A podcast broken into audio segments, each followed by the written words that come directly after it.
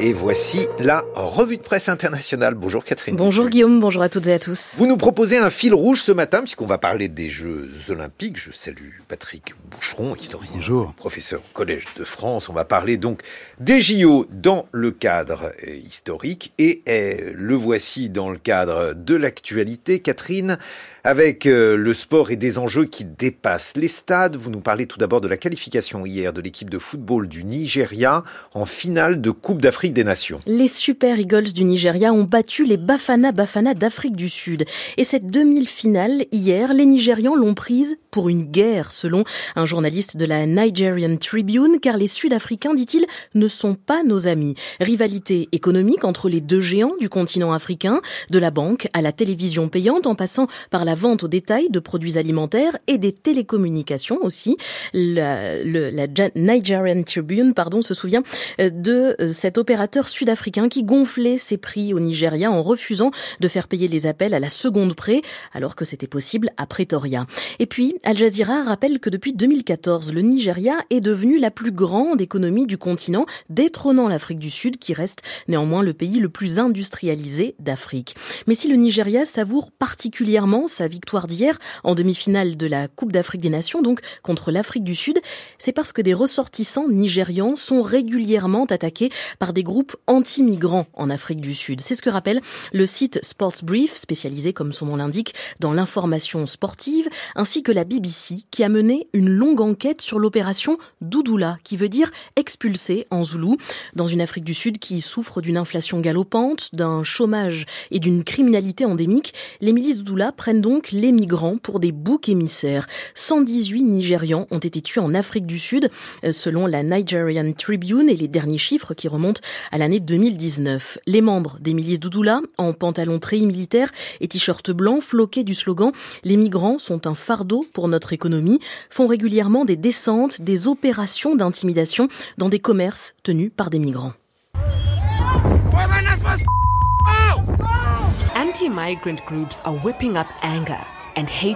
Les groupes anti-migrants attisent la colère, la haine et menacent le tissu social de notre nation arc-en-ciel, constate la journaliste sud-africaine de la BBC. Elle dit comprendre pourquoi les victimes des milices Doudoula n'osent pas parler, mais finalement, un Nigérian, visage caché, finit par raconter sur un marché comment trois femmes sont venues et l'ont tasé. Elles ont détruit les vêtements de son stand en le cassant, en jetant les vêtements dans le caniveau.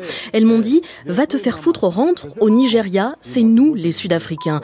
Mais je n'ai rien fait d'illégal et je vote dans ce pays, explique ce Nigérian. Je suis citoyen ici. Il, est, il confie son désespoir à la BBC car depuis cette attaque, il ne gagne rien et faute de pouvoir payer son loyer, il doit dormir à la rue. Cet homme dit songer à quitter l'Afrique du Sud. Une violence qui a poussé l'ambassade nigérienne en Afrique du Sud à mettre en garde ses ressortissants contre de nouvelles attaques à l'occasion de la Coupe d'Afrique des Nations. Les Nigérians qui cuisinent du riz jollof sont notamment visés, précise le quotidien nigérian Leadership. Déclaration regrettable qui crée une inquiétude et des tensions inutiles, selon Pretoria, et ces attaques sont d'autant plus douloureuses, relève la Nigerian Tribune et Al Jazeera, que pendant la lutte contre l'apartheid, le Nigeria avait soutenu financièrement et diplomatiquement l'ANC de Nelson Mandela. Alors pour finir sur une note plus gaie, la victoire hier du Nigeria est aussi une revanche sur la chanteuse sud-africaine Tayla Egeri de Lama Piano, un genre de musique house sud-africaine. Sa chanson Water que l'on entend a été reconnue comme la meilleure performance musicale africaine lors des Grammy Awards aux États-Unis ce dimanche. C'était face à plusieurs chanteurs nigérians, rappelle le site Sports Brief et Al Jazeera, des Nigérians rois, eux, de l'afrobeat. Et avant de défier dimanche prochain la Côte d'Ivoire, le pays hôte de la Coupe d'Afrique des Nations, les Nigérians tuent leur misère en buvant du football jusqu'à l'ivresse. J'appelle cela de l'alcool cinétique, écrit un journaliste de la Nigerian Tribune, euh, ce sport qui endort les affres de la faim de la population et qui fait oublier les craintes morbides de morts violentes et d'enlèvement de masse, le tout dans l'extase sportive. Avant le Super Bowl de dimanche, Catherine, aux États-Unis, la finale du championnat de foot américain, eh bien, des accusations d'appropriation culturelle et de racisme sont formulées. Euh, par les Native Americans des peuples autochtones face à l'équipe des Kansas City Chiefs, dont le nom n'a pas été choisi en l'honneur d'une tribu spécifique, souligne le Guardian, mais d'après un surnom donné à l'ancien maire de Kansas City, qui dans les années 20 avait formé une fausse tribu euh, amérindienne avec des rituels, des costumes et des honneurs fictifs dans le cadre de son travail avec les Boy Scouts. Alors pourquoi ne pas avoir changé le nom de cette équipe demande le magazine Vogue, ainsi que son logo en pointe de flèche, les champs de guerre Tomahawk Chop, populaire parmi les fans. Il constitue des stéréotypes racistes, estime le magazine américain.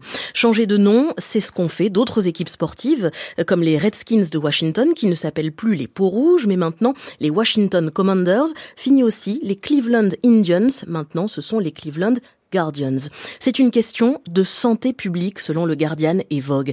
En 2005, un rapport de l'association de psychologie américaine révélait que les mascottes basées sur des stéréotypes avaient un effet néfaste sur le développement de l'identité sociale et l'estime de soi des jeunes autochtones.